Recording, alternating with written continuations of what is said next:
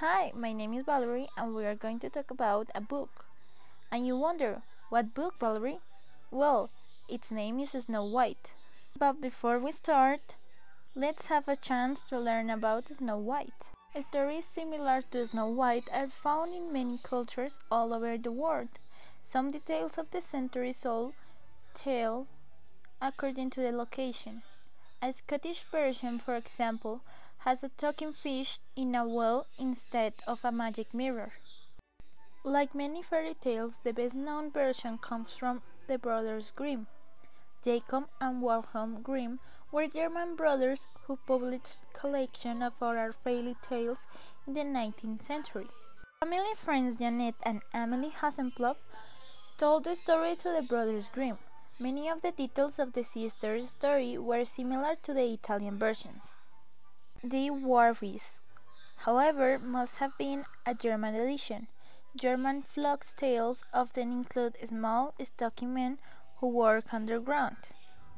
Grimm's version of Snow White was used as the basis of Walt Disney's 1937 film, Snow White and the Seven Dwarfs.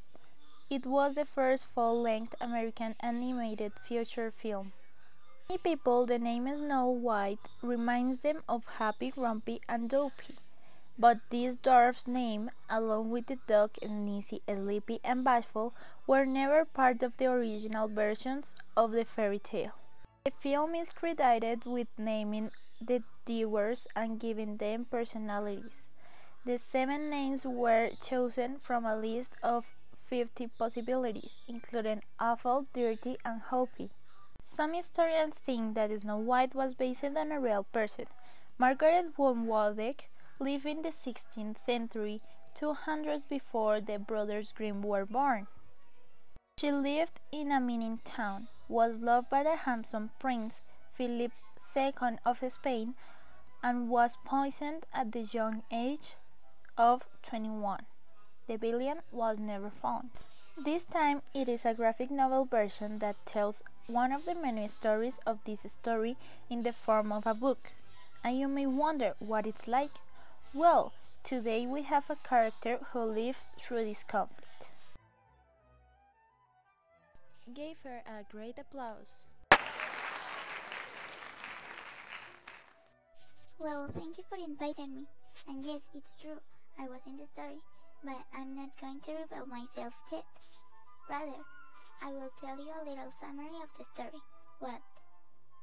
It all started when the queen, after the death of her husband, you don't hate it for me, but they said that she used magic to kill him. The dilemma was that she said that it was time to get herself a, a husband and that time there was a prince who had quite important weight since he was an undefeated warrior, and she invited him to the castle to propose him marriage, which in the eyes of the prince was a good offer. It was said that the queen was most beautiful queen, but this idea didn't last long in his head because he realized how bad person was the queen. So when he went to tell her that he didn't want to marry her, the queen reacted so badly that condemns him to be waxed in a mirror as a slave of her. Crazy, right? But well, let's continue. Months passed and the queen asked the mirror with the soul of the prince every day who was the most beautiful in the kingdom, and although every day this mirror said it was her. One day, everything changed, and the mirror said that there was a more beautiful in the kingdom, which made the queen furious, and right there began to plan a way to kill the one who was now the most beautiful. On the other hand, the most beautiful of the kingdom, aka Snow White, she, after being all day walking through the forest, was tired, but it was very far from her home, so she decided to look for the nearest place, which was a small cave where there were beds, and as soon as he went to the bed, she fell asleep. Hours later, seven goblins woke her up, all looking at her and scared her. She explained the situation and they understood. They had a deal that she could stay all afternoon and night, so she could go home first thing in the morning. But they had to go to the mine, so she had to stay up alone until late at night. She accepted, it, and so it happened. Everything was going well until a furious beast entered the cave to try to kill Snow White. But her tenderness and kindness overcame the evilness of one who was behind it. But you can guess who it was. Exactly, the queen. The queen sent her there, and he was watching everything through her magic mirror. But when she saw what Snow White had done, she was so angry, and she broke the glass. This could be insignificant, except that when she broke it, she freed the body and the soul of the Prince Eric. On another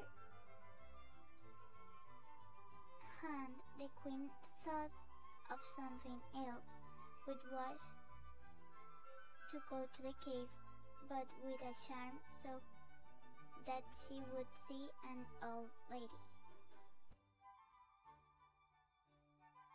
Hours later, seven goblins woke her up, all looking at her and scared her. She explained the situation and they understood. They had a deal that she could stay all afternoon and night, so she could go home first thing in the morning. But they had to go to the mine, so she had to stay up alone until late at night. She accepted, it and so it happened. Everything was going well until a furious beast entered the cave to try to kill Snow White. But her tenderness and kindness overcame the evilness of one who was behind it, but you can guess who it was. Exactly, the queen. The queen sent her there, and he was watching everything through her magic mirror. But when she saw what Snow White had done, she was so angry, and she broke the grass. This could be insignificant, except that when she broke it, she freed the body and the soul of the Prince Eric. On Another hand, the queen thought of something else, which was to go to the cave, but with a charm so that she would see an old lady. The trap was that she was going to give her an apple, which was poisoned. So it was when she arrived. Snow White gave her a warm welcome, to which the old lady gave her the apple.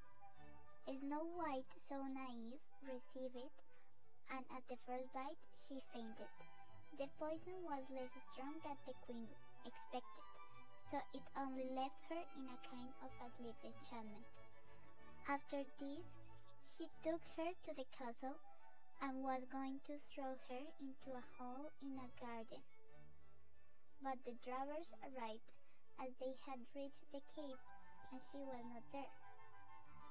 And they were scared, but the prince told them everything, so they went straight to the castle. So when she was about to throw her out, the drovers attacked her, and it was the queen that they threw her out.